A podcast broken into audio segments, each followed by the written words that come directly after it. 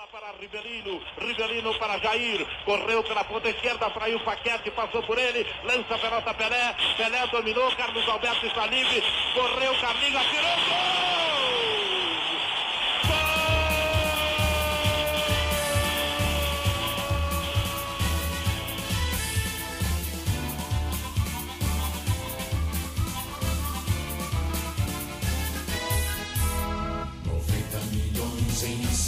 Memórias, uma série do podcast Vida de Jornalista. Aqui a gente volta ao passado para reviver coberturas históricas do jornalismo brasileiro, conversando com quem esteve lá.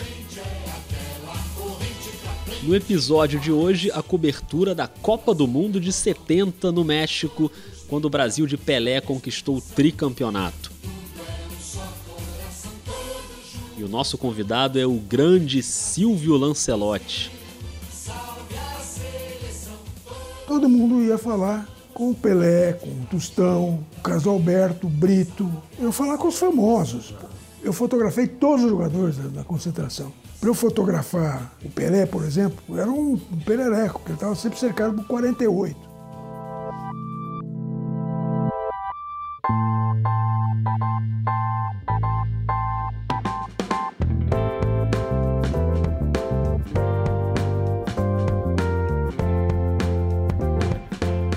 Bom, 1970, tô aqui pensando, quantos de vocês que estão ouvindo aí já eram nascidos?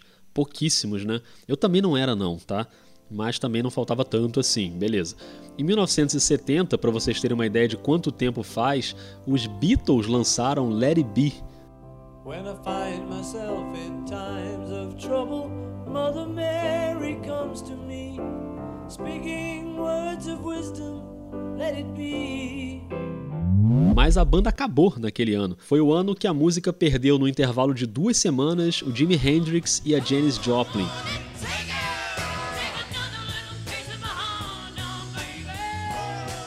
Os dois morrendo de overdose, o Hendrix com overdose de remédios e a Janis Joplin de heroína.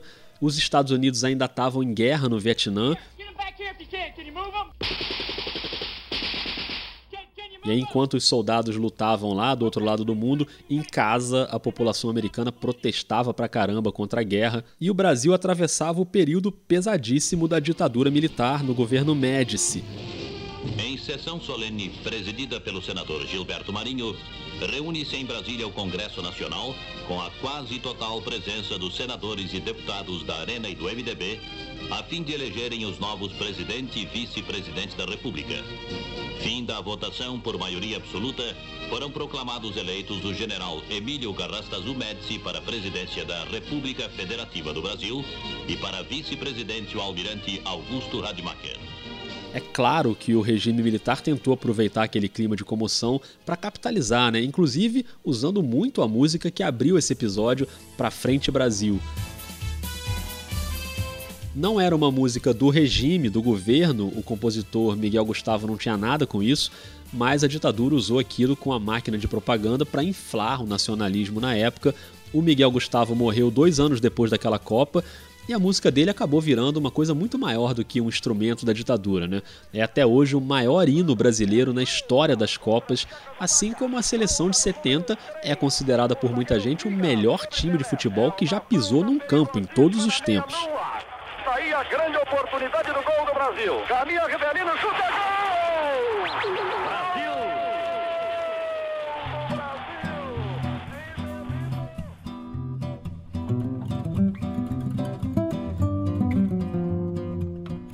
Pelé, Tostão, Gerson, Rivelino, Jairzinho, Carlos Alberto, uns gênios do futebol treinados pelo Zagallo, que tinha substituído o João Saldanha, foi esse Brasil que conquistou o tricampeonato mundial no Estádio Azteca, no México, e ganhou a posse definitiva da taça Jules Rimet, que depois foi roubada e derretida, mas enfim, isso aí é outra história. A história que a gente vai contar aqui hoje na série Memórias é a cobertura daquela Copa, num tempo em que, obviamente, não tinha internet, não tinha celular, não tinha notebook, época da máquina de escrever, do teletipo, até o fax. Você lembra do fax? Até o fax era difícil de achar porque era moderno demais para aquele momento. Para fazer esse episódio, eu fui atrás de um jornalista que lembra bem de tudo isso e que viveu essa história de perto. Eu viajei até São Paulo para conversar com o Silvio Lancelotti, jornalista há mais de 50 anos, formado em arquitetura, mas com uma trajetória muito relevante no jornalismo, desde a criação das revistas Veja e Isto É, passando por vários veículos impressos de televisão, Gazeta, Manchete, Band, Record, ESPN. E nisso aí ele comentou oito Copas e seis Olimpíadas. Tá bom para você não? Escreveu mais de 20 livros, aliás, escrevia com ele mesmo, tanto que hoje ele mantém um blog no portal R7, ele escreve o tempo inteiro. Inclusive me identifiquei muito porque ele costuma virar madrugadas para produzir conteúdo. No dia em que a gente se encontrou, ele tinha ido dormir depois das 5 da manhã então, para dar tempo de descansar numa boa, a gente marcou o papo para o meio da tarde de uma quarta-feira. 59, acho que é aquela ali na frente. 39. É, 39, essa aqui. Eu fui até a casa do Silvio, que fica numa rua bem sossegada, bem tranquila, ali no Planalto Paulista. Tá ótimo. Obrigado a você, cara. Tudo de bom aí. Boa semana, valeu.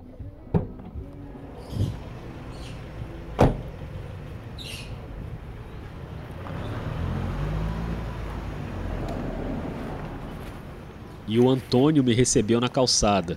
Diga, meu jovem. Opa, tudo bom? Tudo, e você? Tudo bem, como você tá? Joia. Falar com o seu Silvio? Isso, vim encontrar o seu Silvio. Ele tá te esperando, né? Tá. Tá bom. Pode fechar aqui? Não, pode deixar. Pode deixar? Pode deixar, pode deixar. Obrigado, viu? Olá, tudo bom? Boa tarde. Obrigada, Antônio. Com licença. Tudo bom? Tá tudo? Obrigado. Silvio estava no quarto, que fica no andar de cima da casa. Chegou, seu Silvio? Com licença. Obrigado. Olá, Silvio, tudo bom? Como você tá? E é ali que ele fica trabalhando, no computador com a TV ligada e o gato circulando ali do chão para cama, da cama para mesa, super à vontade. Três. Tem três? Um branco, um preto e um malhado. É mesmo? Todos adotados. É?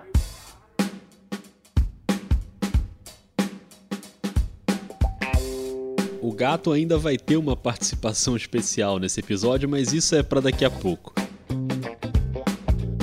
E eu sei que tá todo mundo curioso para saber como foi a cobertura da Copa, mas o Lancelotti estava me contando como era aquele momento do início da carreira dele, o que, que ele fazia, e é tanta história que vocês vão ver. Em poucos minutos de papo antes de chegar na Copa, a gente vai passar pelo assassinato do Martin Luther King, pelo milésimo gol do Pelé e antes disso pelo momento em que o jovem Silvio ainda era um prodígio da arquitetura com pós-graduação em planejamento urbano, trabalhando na prefeitura de São Paulo, xodó do prefeito, que na época era o José Vicente Faria Lima, que depois deu nome à famosa Avenida Brigadeiro Faria Lima na capital paulista.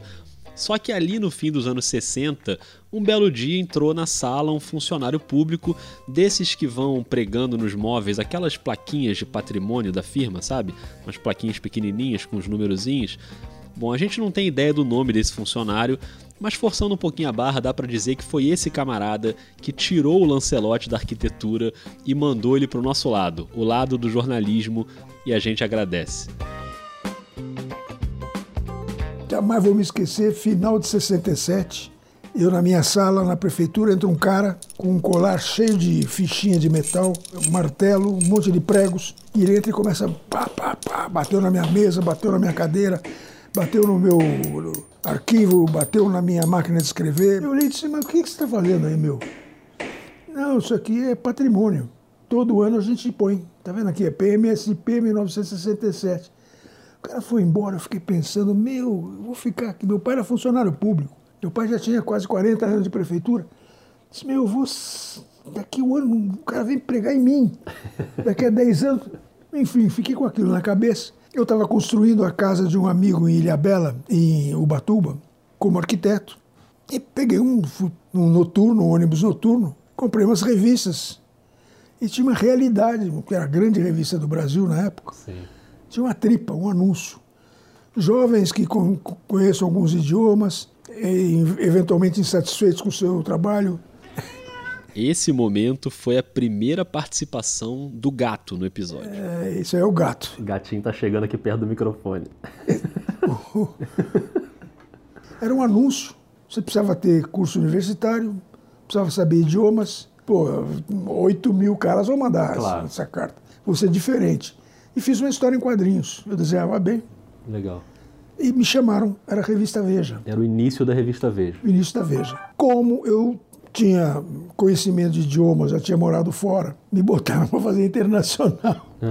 Quer dizer, isso nos, nos números zeros. E foi uma época, por enorme coincidência, teve a, a morte do Luther King, Aham. a morte do Bob Kennedy, eu fui fazendo. Escrevia já razoavelmente bem. Pegava o Telex, revistas estrangeiras, material importado, e, e nisso, quando a Veja começou, eu era subeditor internacional, com 23 anos de idade.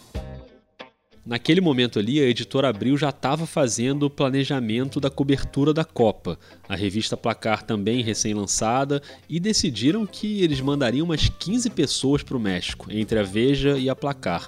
O Lancelotti não trabalhava no esporte, mas o que pesou a favor dele foi uma outra história. Embora eu estivesse na Internacional, por um acidente me coube ir para o Rio para fazer o milésimo gol do Pelé. Sim, sim. Por um acidente, eu sentei no avião do lado do goleiro Zaluar, Aham. que tinha sofrido o primeiro gol do Pelé. Foi num amistoso contra o Corinthians de Santo André. Fiquei no banco o primeiro tempo. No segundo tempo, eu entrei no lugar do Del Vecchio. E logo depois que eu entrei, eu fiz o meu primeiro gol com a camisa do Santos. E o goleiro do Santo André, ele fez um cartão depois dizendo: Zaluar, o goleiro que tomou o primeiro gol do Pelé. Aí fiquei com fama de largo, né? Na, na, graça. Pô, Lancelotti, por onde ele vai, acontecem as coisas, né? Depois do milésimo gol do Pelé, eu comecei a conhecer um aqui, conhecer outro ali.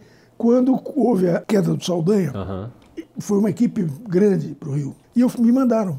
E eu acabei fazendo uma puta numa matéria, porque eu peguei o flagra da, da convocação do Dario. Se, eu, se tivesse internet, eu teria dado furo. Sim. Eu estava no, no Itaiangá, na, no treino da seleção, quando chegou o Dario, foram 80 jornalistas em cima do Dario, o Dario passa, fala assim, ô Lancelotti. Os caras olharam para mim, pô, aquele desconhecido, eu não era, né, não era do ramo, eu não era Do esporte da ali, né? patota, e o Dario me cumprimenta e aí, aí é bola de neve, velho. Aham. Se você acha que até agora o Lancelotti deu sorte, espera pra ver o que é sorte de verdade. Que aliás começou com um azar, porque a Abril mudou os planos e não ia mais mandar aquele povo todo pro México. Ia ter que cortar a gente da viagem. E aí é o seguinte, você já jogou palitinho? Ou porrinha, aquele joguinho de boteco que você esconde os palitinhos na mão, aí as outras pessoas escondem também e ganha quem adivinhar a soma dos palitinhos? Pois é. No fim das contas, foi assim que o Silvio Lancelotti foi para a Copa do Mundo. Depois você entrou na equipe, nessa equipe conjunta que Então, iria. essa equipe é o último lance da sorte. Sim, porque aí é, eles é de- sorte mesmo. Não, eles, não, eles decidiram que não iam mais os. Isso. E fizeram um campeonato de palitinho, Pra decidir quem ia. para decidir quem ia. Coisa, Silvio. E eu ganhei o campeonato de palitinho.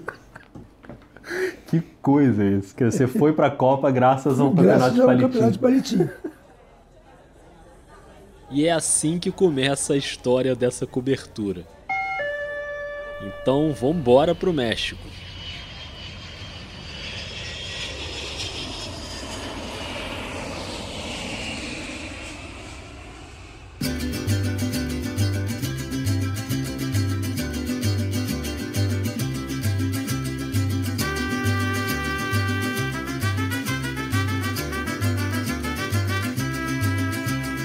A primeira parada foi em Guanajuato, uma cidade colonial muito bonita, terra de Diego Rivera, um dos maiores pintores mexicanos, casado com a Frida Kahlo. Foi lá que a seleção brasileira fez a fase final da preparação para a Copa, então os jornalistas ficaram lá por quase um mês. E isso inclui alguns perrengues, como o ar seco e os mais de 2 mil metros de altitude. Vivi aquela, aquela experiência fantástica de Guanajuato. Você não precisava secar a roupa. Sim, Você lavava a roupa, deixava na janela do, no janelinha do banheiro, secava. secava rapidinho. Como secava o nariz, secava a pele. Eu passei, os primeiros dias eu passei mal. Como é que foi essa adaptação com altitude? Com... Foi bem difícil, porque a gente ficou num lugar chamado Castilho de Santa Cecília. É um hotel gigantesco, Acho que tinha uns 500 quartos. E tinha um. Se você olhar as fotos desse hotel, você vai ver que ele é, um, é uma coisa comprida, assim. É um castelo mesmo. Tinha um corredor, acho que de uns 500, 600 metros. Era uma rampa. Até chegar ao quarto, você levava cinco minutos. E tinha que descer, descer a rampa fácil. Subir era complicado. E os primeiros dias eu passei mal. Eu não cheguei com alguns colegas a, a desmaiar, mas botava sangue pelo nariz toda hora. E, e lá, assim, era uma cidade que não tinha muito o que fazer? Como é que... Era uma cidade deliciosa, porque é uma cidade universitária do tempo da colonização espanhola. Olha ele aí de novo, o gato que adora um microfone. Deixa eu dar um jeito, só um minutinho. Claro. Você quer que tire o microfone? Não, o velho truque para expulsar o gato. que é esse aqui, ó. O truque era abrir a gaveta, pegar um biscoitinho e jogar no corredor. Sempre funciona. Ei, Mel, vai. Vem. Peraí, agora a gente faz o seguinte. E tranca, porque ele abre a porta. Voltando a Guanajuato, o Lancelotti, ainda jovem, estava lá acompanhado de grandes jornalistas como José Maria de Aquino, Michel Lohance, o Oldemário Toguinhó, com quem eu tive a alegria de trabalhar no Jornal do Brasil, e alguns que não eram jornalistas, mas também estavam na equipe da Editora Abril, como o Aimoré Moreira, que tinha sido técnico da seleção em 62, na conquista do bicampeonato mundial, e foi para o México como analista, comentarista. E esse povo todo junto, claro que tinha cobertura ali do dia a dia, as janelas de entrevista na seleção, mas ainda era o período de treinos. E Guanajuato era uma cidade pequena, uma cidade universitária, mas era o período de férias, então estava tudo vazio, não tinha muito o que fazer. Pelo menos foi lá que o Lancelotti comeu o melhor hambúrguer da vida dele. E se ele tá falando isso, a gente acredita, hein? Porque de gastronomia ele entende, apresentou programa sobre isso, tem 12 livros de culinária publicados. Então, além do futebol, além do esporte, o que ele fala sobre comida, a gente assina embaixo. Tinha uma hamburgueria fantástica, que era uma, uma porta, uma moça que fazia umas hamburguesas extraordinárias, com molho de chile. Ela fazia, coitadinha, sozinha, fazia 30 por dia. Tinha um restaurante vagabundo, tinha um teatro, onde nos sábados brasileiros iam lá. Eu lembro que eu vi um show lindíssimo do Tampa Trio, num desses sábados.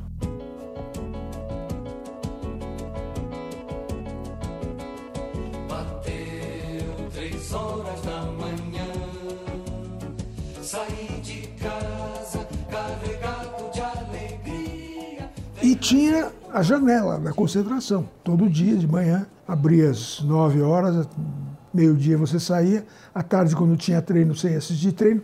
Nos outros dias não tinha nada para fazer. Nós tínhamos um carro, dois carros com a equipe da Abril. Aqueles 15 se reduziram para 5, 6. A gente passeava de carro por ali, ia conhecer lugares estranhos. Tem um, na rua tem um lugar fantástico que é o, o Cemitério das Múmias, que é o cemitério da cidade. São galerias, catacumbas com múmias, corpos de 300, 400 anos, que o, o, por ser muito seco, estão lá.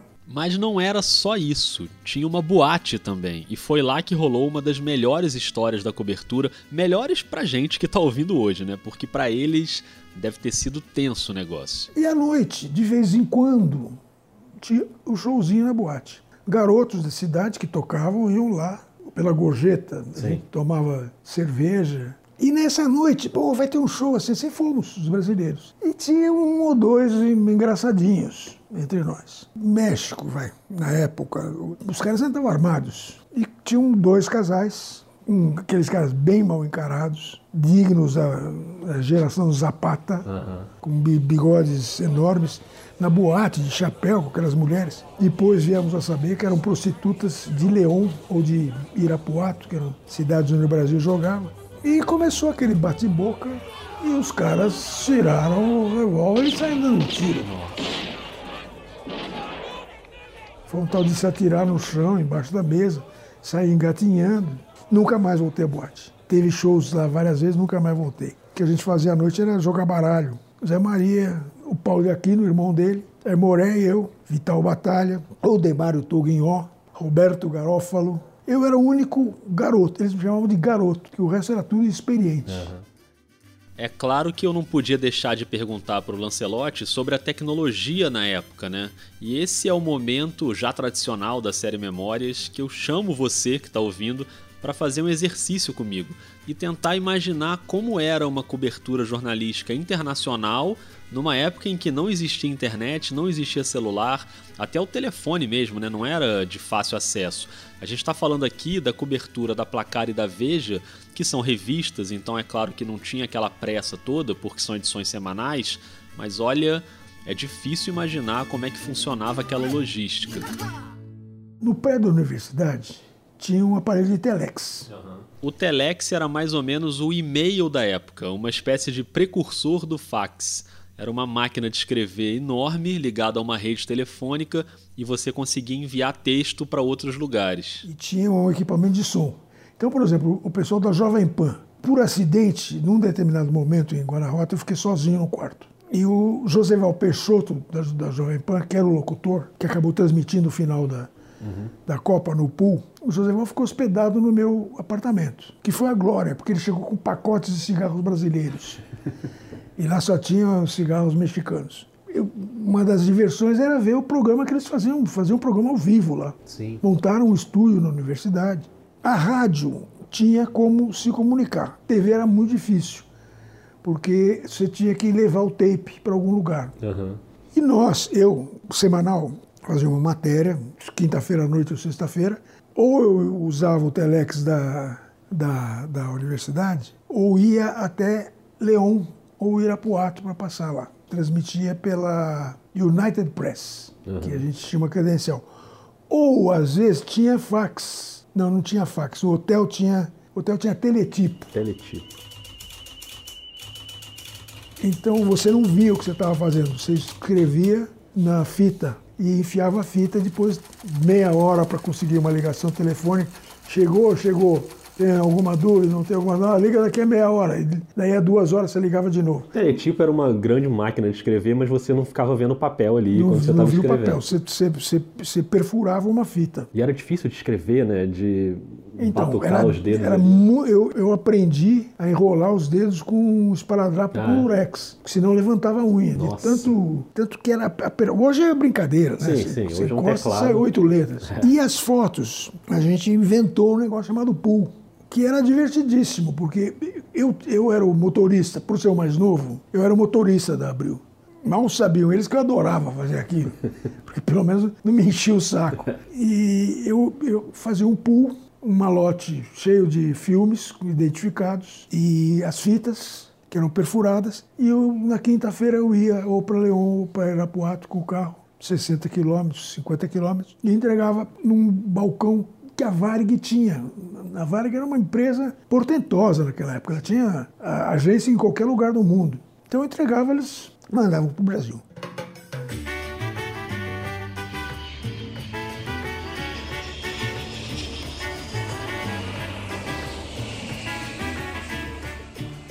Essa logística com a Varig de mandar o material para o Brasil de avião acabou por tabela criando uma relação mais próxima do Lancelotti com alguns jogadores. Um deles em especial que era o Clodoaldo. O Santista Clodoaldo, nascido em Sergipe, mas jogador do Santos desde as categorias de base, foi volante titular da seleção de 70 e fez um gol importantíssimo na semifinal contra o Uruguai. A camisa que o Clodoaldo usava quando fez esse gol histórico, hoje essa camisa está emoldurada na casa do neto do Silvio Lancelotti. E agora vocês vão entender por quê. Nas janelas da concentração, todo mundo ia falar com o Pelé, com o Tostão, o Carlos Alberto, Brito. Eu falar com os famosos. Eu fotografei todos os jogadores da, da concentração. Para eu fotografar o Pelé, por exemplo, era um, um perereco, que ele estava sempre cercado por 48. O Carlos Alberto me emprestou a máquina, tinha uma máquina igual a minha, uma Pentax. Eu não tinha que fotografar pela, pela Abril, embora tenha fotografado na ausência de, de, de um fotógrafo, porque os fotógrafos eram da placar. O Carlos Alberto me emprestou a máquina porque queria que eu tirasse fotos dele Entendi. Em jogo. Eu andava com as duas máquinas, a minha e a do capitão. Então eu acabei ficando amigo do Carlos Alberto por anos, até Carlos Alberto vinha em São Paulo, a gente ia comer pizza junto. E os, os menos famosos, né? Lembro de dois especificamente, Clodoaldo e Baldock, que eram um pouco. Baldock, ninguém, ninguém nem sabia quem era o Baldock. Não eram assediados. Não, né? não ia jogar nunca. E uma ocasião eles estavam subindo, tinham ido passear agora na Ruato, me viram e disse, "Ô, a gente soube que você tem como mandar o material pro, pro Brasil. Sim, tem uma loja. Você mandaria umas cartas nossas para lá? Claro. E o Clodoaldo todo dia me entregava uma carta. Eu, inclusive, envelopava a carta para ele, porque ele entregava a carta no, escrita à mão. E um dia eu disse, pô, você ainda vai me pagar, né? Aí ele fez uma piada. Ele disse, é, se eu fizer um gol, a camisa do gol é sua. Que era raro ele fazer. né? Claro, claro. Clodoaldo tinha feito um gol na história dele na seleção. Ah, puta merda, quando ele fez aquele gol... Clodoaldo, Brasil no ataque, Tostão, vamos minha gente! Que bola, bola, Clodoaldo! Olha lá, olha lá, olha lá, olha lá no placar! Clodoaldo! Olha lá, olha lá, olha lá, meu Brasil querido! No placar! Clodoaldo! No placar! Clodoaldo no placar! Não, e um jogo crucial, Crucial. os 48 do primeiro tempo, pô. O Uruguai ganha de 1 a 0. Aí o Mário Américo Titio, com quem eu também acabei criando uma relação de amizade por causa do, do Aimoré, o Titio me diz, o Corró quer falar com você. Veio no vestiário. Fui ao vestiário. Depois do jogo. Depois do jogo. Mas não dava. Ele falou, vai na concentração que eu te entrego lá. Aí fui à concentração, à noite, mandei chamar, ele veio no portão, jogou na minha cara. Falei, pô, eu queria ter guardado essa camisa. Eu falei, ah, vai, você está me entregando a do segundo tempo, né?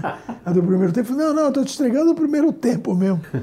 E onde é que tá essa camisa hoje? Então, essa camisa, ela ficou, eu, eu não lavei. Foi muito engraçado. Eu disse, não vou lavar nunca essa camisa, vai ficar com o suor do Clodoaldo. Fiquei com ela no, no, no, no hotel. A volta do México foi um perereco, porque o avião, o avião pifou.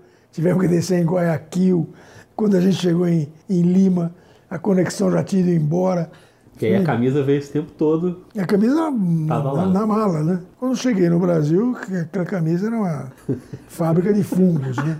Tinha empesteado o resto da minha bagagem. Mas enfim, eu acabei lavando, guardei, usei algumas vezes. Eu come toda a minha coleção de camisas, fui dando aos poucos. Presente aqui, um presente ali. Eu tenho um neto que é craque, depois eu vou te mostrar um gol dele. Você não vai acreditar. E um dia meu filho mais velho, que é o pai do, do, do Dudu, disse, pô, eu falei tantas vezes da camisa do Clodoaldo para ele, ele nem sabe quem é o Clodoaldo.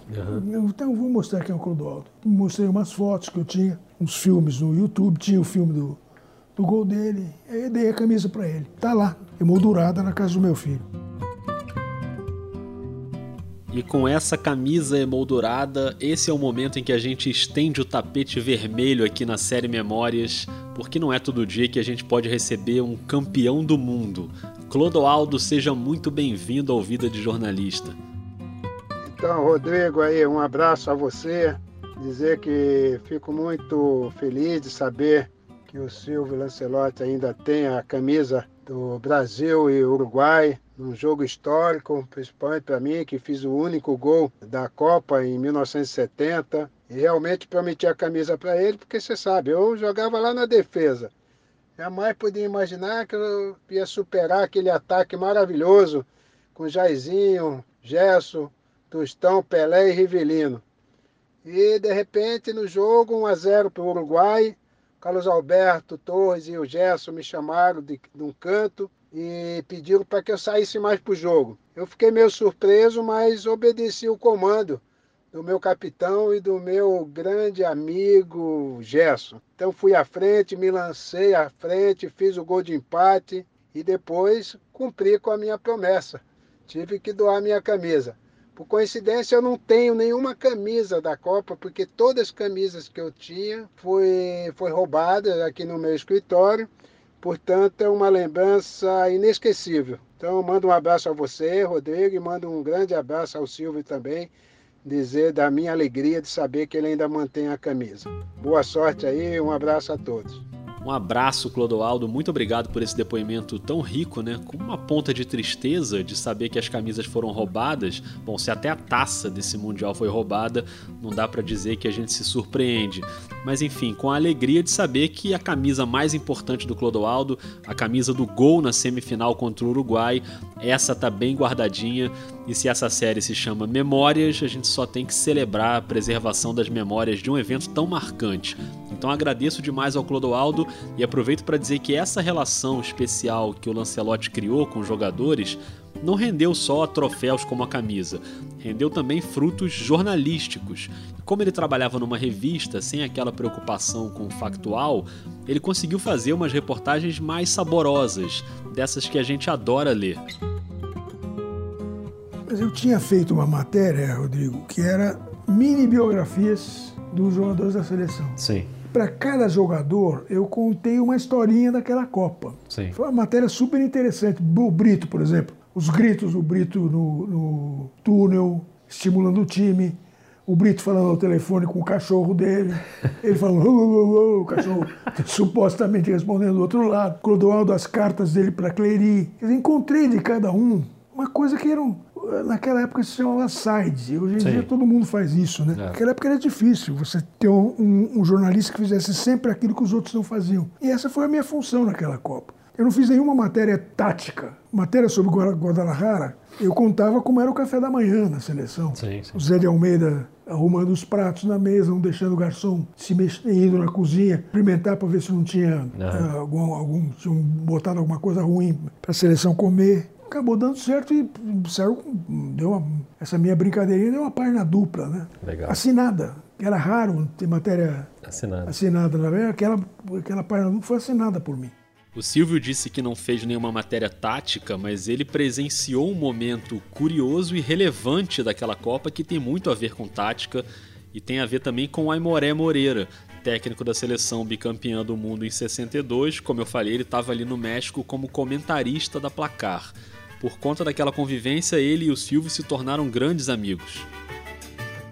E o Aimoré é uma figura extraordinária, porque o Aimoré já, o Aimoré já tinha trabalhado no México. Então, o Aimoré sabia pedir comida, por exemplo. Em Guadalajara, nós descobrimos um restaurante italiano. Então, puta, era a glória, né? Ia lá comer pizza, lasanha, etc. O Aimoré sempre como mentor, né? E com relação ao Aimoré, tem uma história que o Zé Maria conta e eu conto, porque fomos testemunhas oculares. O Aimoré tinha um sítio em, em Taubaté, onde ele tinha uma moenda, ou de cana, ou de alguma coisa. Ele tinha enfiado a mão na moenda. E a mão dele estava fodida. meu. Nossa. Quer dizer, já tinha cicatrizado, mas ele tinha que fazer fisioterapia. O Nocaute Jack e o Mário Américo se ofereceram para fazer fisioterapia para ele. Então eu toda noite eu levava o Emoré à à concentração do Brasil.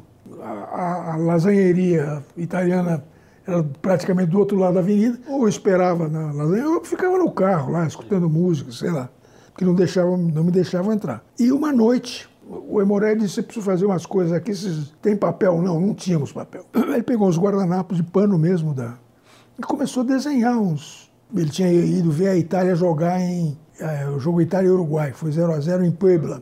E se, se der de jogar Itália e Brasil, eu vou entregar isso aqui para. O brigadeiro Jerônimo Bastos me pediu, não foi o Zagallo. Esse pedido do Brigadeiro pro Aimoré é um gancho para a gente voltar um pouco nesse tema relevante daquela cobertura e daquele momento do país, que era a relação do futebol com a ditadura. O Brigadeiro Jerônimo Bastos era o chefe da delegação brasileira no México e ele nomeou como responsável pela segurança da delegação o major do exército Roberto Câmara Ipiranga dos Guaranis, que era na época um agente da repressão e um torturador, inclusive. O brigadeiro assumiu o posto no contexto da demissão do técnico João Saldanha, o João Sem Medo, que era um jornalista filiado ao Partido Comunista na época, e havia no governo um temor de que o Saldanha pudesse aproveitar a viagem ao México e toda aquela exposição que a Copa do Mundo ia trazer para dar declarações contra o regime. Aquela demissão até hoje gera interpretações contraditórias. Tem gente que diz que o Saldanha caiu porque não queria convocar o Dario, o Dadá Maravilha, né? Que o presidente Médici adorava. O Saldanha chegou a responder na época. É um direito que todos têm. Aliás, eu e, e o presidente, ou o presidente e eu, temos muitas coisas em comum. É, somos gaúchos, somos gremistas, gostamos de futebol e nem eu instalo o ministério, nem o presidente time. Essa frase famosa do João, nem eu escalo o ministério, nem ele escala a seleção, não se sabe se foi essa frase que acabou selando a demissão do técnico, mas o fato é que ele caiu, deu lugar ao Zagallo e a seleção tinha essas figuras, como o Brigadeiro, que não pediu coisas só pro Aimoré, por exemplo. Pediu para mim também. Eu fui ver um treino da Alemanha, com o Brigadeiro disse, você podia fazer um relatório pra gente de como, como foi o treino da Alemanha? Fiz o relatório, como a Alemanha jogava, fiz um comentário, coisa de jornalista. Pô, o que me impressionou é que todos os jogadores da, da Alemanha estavam queimadíssimos de sol. Eu disse, pô, esses caras só dá uma encostadinha que vai doer. Porque não é possível, o cara. é, Não há, não há remédio para a pele que vai, vai tirar essa dor. E o Brigadeiro ficou impressionado com isso. Aí um dia eu fui ver o treino do Peru. Ele disse, ah, você faz o relatório do Peru? Faço. Eu fui ver o treino do Peru, da Alemanha, e fui ver o treino do Marrocos. Você faz o treino do Marrocos? Ah, o treino do Marrocos, brincadeira, né? Não, que faz o relatório faço. É, o Marrocos tinha um, um treinador, o Vidinic, que era uma figura, um ex-goleiro da antiga Iugoslávia, que a bola saiu pela lateral, e eu peguei a bola e pá, fiz umas quatro ou cinco embaixadinhas, né? É, Não era um craque, mas eu sabia jogar bola. Aí o Vidinic veio falar comigo, porra, pelo amor de Deus, você não quer se naturalizar marroquino e jogar na minha seleção? É, Mas aí o Aimoré desenhou aquela, aquela coisa o Emanuel tática desenhou ali. o gol do Carlos Alberto, Nossa. basicamente. Ele desenhou um monte de coisas, mas ele desenhou o gol do Carlos Alberto. De como De explorar uma como fragilidade explorar lateral. o ali. faquete que, faquete que botaram para marcar o Jairzinho. Aham, Zagallo muito esperto. sim. O Jairzinho começa a se movimentar e vai abrir espaço. Com o desenho do. E nunca admitiram né, que foi o. e vamos ter a palavra daqui a pouco de Sua Excelência, o senhor Presidente da República. Bola entregue na direção de Clodoaldo, dribla um, dribla dois. É o epílogo de uma festa verde e amarela. Bola para Rivelino, Rivelino para Jair. Correu pela ponta esquerda, traiu o Paquete, passou por ele, lança a pelota Pelé. Pelé dominou, Carlos Alberto está livre. Correu, Carlinhos, atirou, gol! Maravilhoso,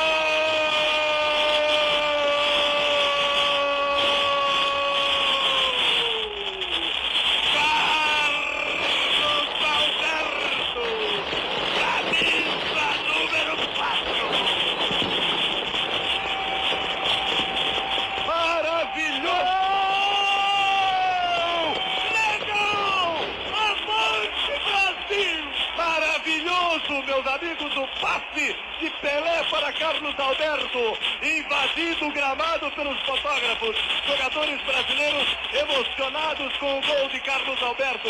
É o tricampeonato mundial de futebol. Podem comemorar, chorem conosco.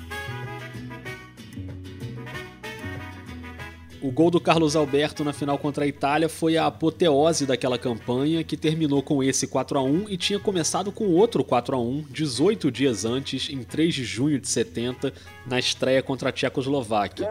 Jair, vai que o lance é seu, o arqueiro, mata no peito, olha lá,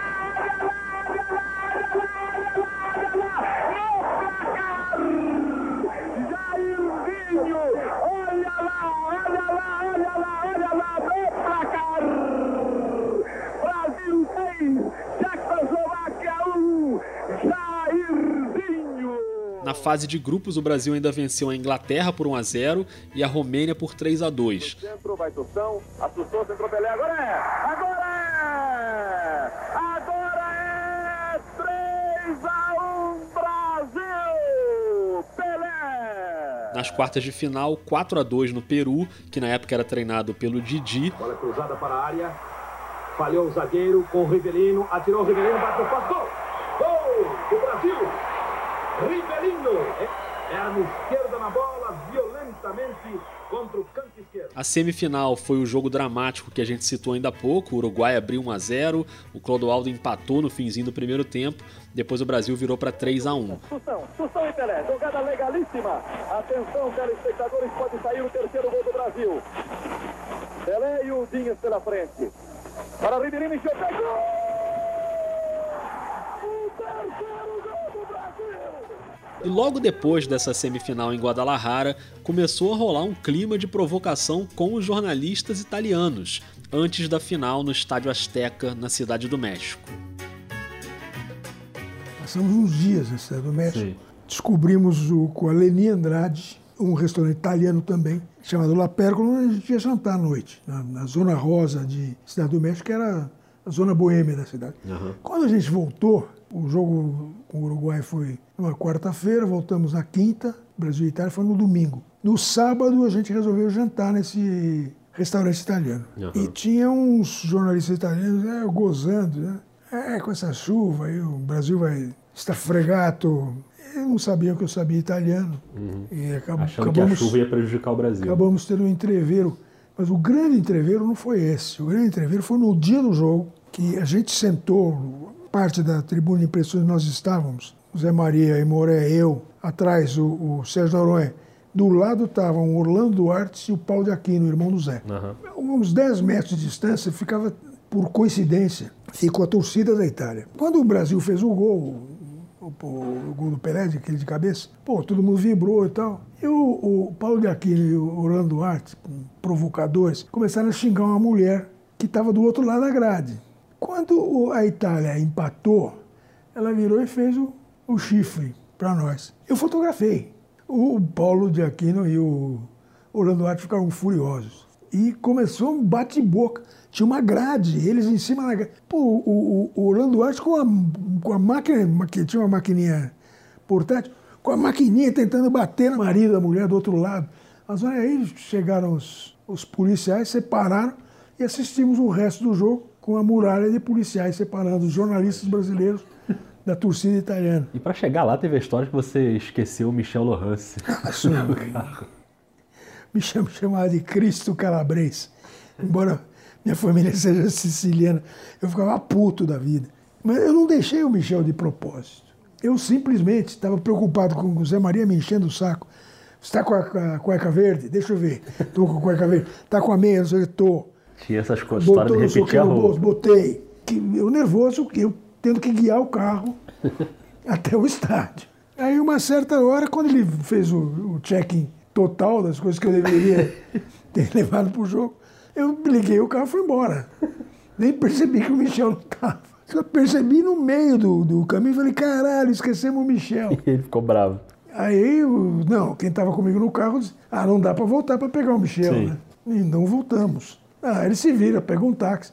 Foi o que aconteceu. Só que eu me lembro que quando o Michel chegou, ele olhou para mim e disse, quando acabar o jogo eu vou te pegar.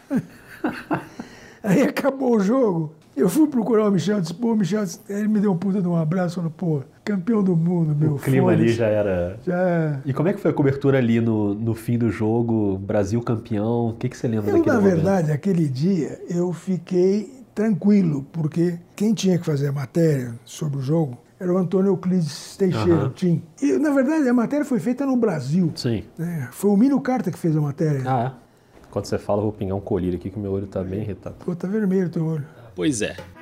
Essa, na verdade, é a última participação do gato no episódio. Porque naquela de fazer carinho no gato, depois coçar o olho, já viu, né? Acabei tendo uma reação alérgica no meio da entrevista. Olha que coisa agradável.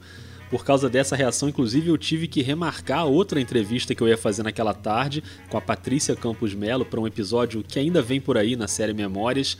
Mas voltei pro hotel, aos poucos foi melhorando. Depois, quando eu voltei pro Rio, fui no oftalmologista. Eu tava com uma esclerite, uma inflamação leve. Fiquei duas semanas pingando colírio anti-inflamatório. Mas não interessa, isso aqui também não é plantão médico, não. Vamos voltar pro papo, porque o Lancelotti ainda tem que contar como é que foi a volta pro Brasil depois daquela cobertura. Uma volta que começou com um presente emocionante via teletipo e depois teve pane no avião, uma escala inesperada em Lima, a polêmica da cueca e, como se não bastasse, um terremotozinho pra ficar bonito. No último, no último dia, na, na noite, depois que a gente voltou para a concentração, depois daquela zona que tinha sido a festa, eram seis, sete horas da manhã, que no Brasil já eram 10 horas.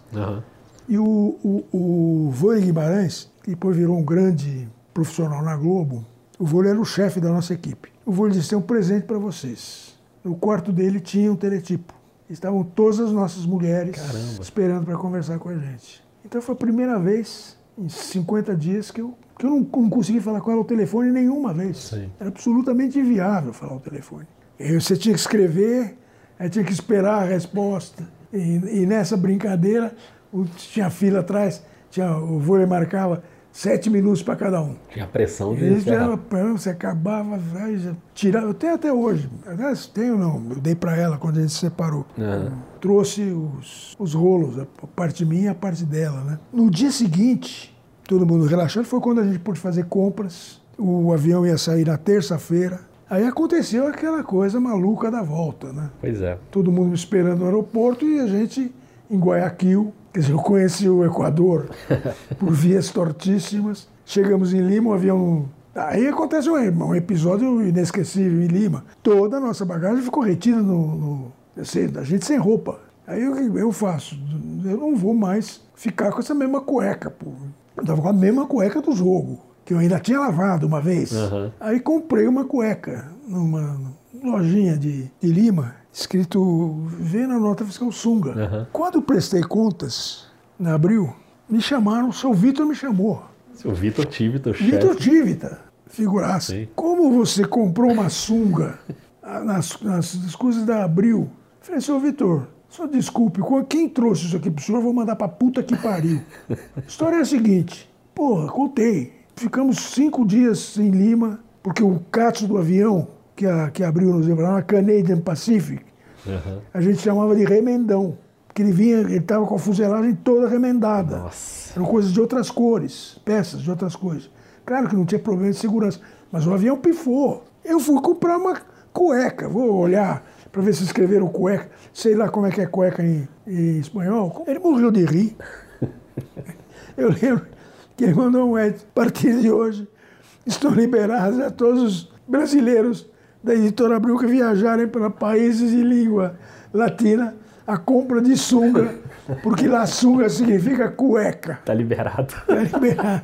Agora, ficar quatro depois de 52 dias de México. E ainda com terremotos. hein? Ainda com... Não, o terremoto foi divertidíssimo, porque nós estávamos de, estávamos de sunga, um calor do capeta no Peru, e nós jogando baralho no, no, no- no quarto. Aham. Hotel, até excelente Hotel Crion, nós estávamos lá e começa. Aí o Aimoré diz: terremoto, vamos pra rua, vamos pra rua. E, puta, tinha mulher de calcinha e sutiã indo pra rua. Imagino. E eu fui de sunga pra rua, né? Eu achei aquilo tudo muito divertido. Sim, sim, sim. Durou 10 segundos, voltamos pro hotel. Muito bom. Mas, Silvio, eu queria te agradecer demais por dividir essas histórias todas com a gente. A gente podia ficar aqui o dia inteiro conversando, enfim, dá pra pra lembrar muita coisa boa. Mas obrigado por dividir, por Imagina, participar obrigado aqui do podcast.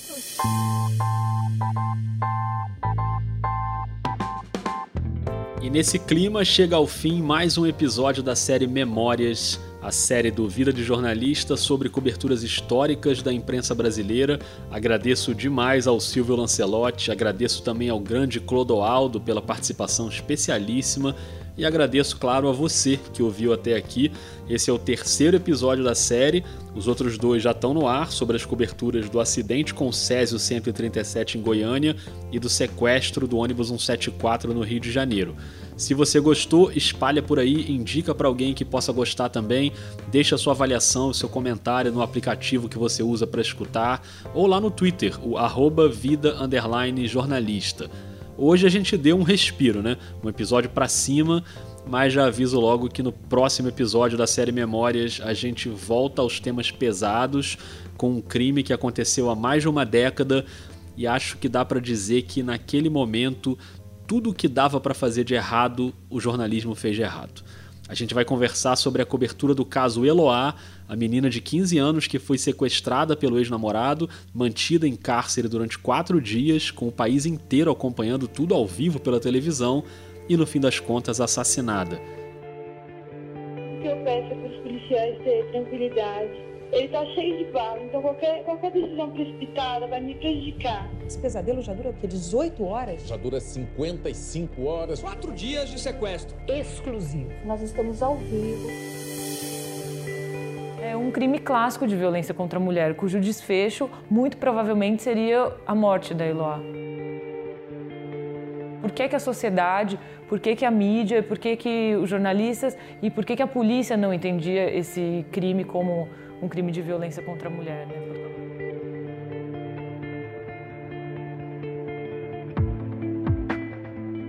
Na próxima semana a gente volta para discutir essa cobertura aqui na série Memórias do podcast Vida de Jornalista. Obrigado e até lá.